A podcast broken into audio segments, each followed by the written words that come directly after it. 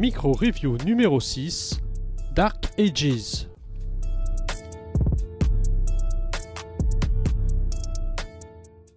Il y a quelques jours, Panini publiait en France Dark Ages, la mini-série en 6 parties écrite par Tom Taylor et dessinée par Iban Coelho. Depuis plusieurs années, Tom Taylor est habitué aux récits dystopiques ou dans des univers alternatifs, notamment chez DC avec Injustice, Earth 2 ou DC's. Le voir s'attaquer à un univers alternatif chez Marvel était donc pour le moins intrigant.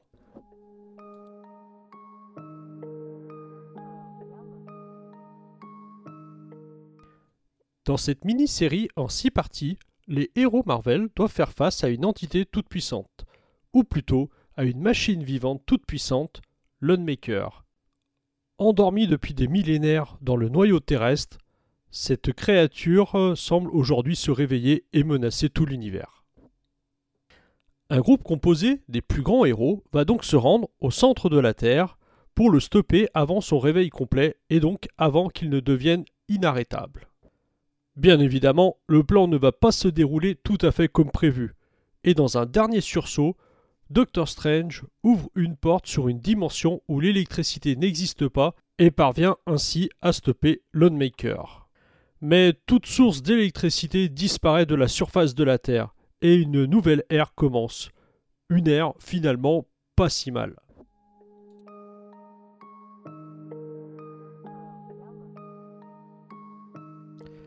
Bien sûr, certains vont essayer de profiter de la situation pour renforcer leur pouvoir. Et c'est exactement ce que va faire Apocalypse. Une nouvelle menace remplace donc l'ancienne et le récit commence enfin réellement.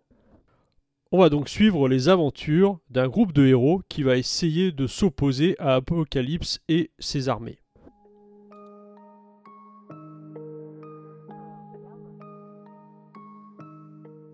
Bon, il n'y a pas à dire, j'aime ce genre de récit. N'ayant aucun lien avec la continuité, les auteurs ont toute liberté pour nous surprendre. Faire mourir des personnages, transformer des héros en vilains ou inversement. Bref, on peut à chaque page être surpris. Mais ici, ce n'est pas vraiment le cas. Et surtout, il ne se passe finalement pas tant de choses que cela. Peut-être que le format en 6 épisodes n'est pas vraiment adapté, difficile de placer le contexte, les évolutions des personnages et de résoudre l'intrigue en 6 épisodes. Ou alors, il aurait fallu moins délayer.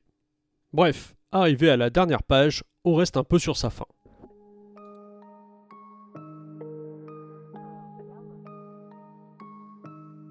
Et le récit ne reste même pas ouvert pour une éventuelle suite. On est loin de la qualité d'un récit comme Injustice ou même Decize. Et les auteurs auraient également pu jouer sur le côté steampunk, avec un univers graphique mettant plus en évidence les machines à vapeur, remplaçant l'électricité disparue. Mais là encore, même si la qualité graphique est indéniable, je pense que les auteurs auraient pu faire plus d'efforts pour proposer un univers un peu plus original. Bref, j'en attendais peut-être un peu trop, mais au final, je suis tout de même assez déçu par ce recueil. La lecture reste sympathique, mais on aurait pu et on aurait même dû avoir tellement mieux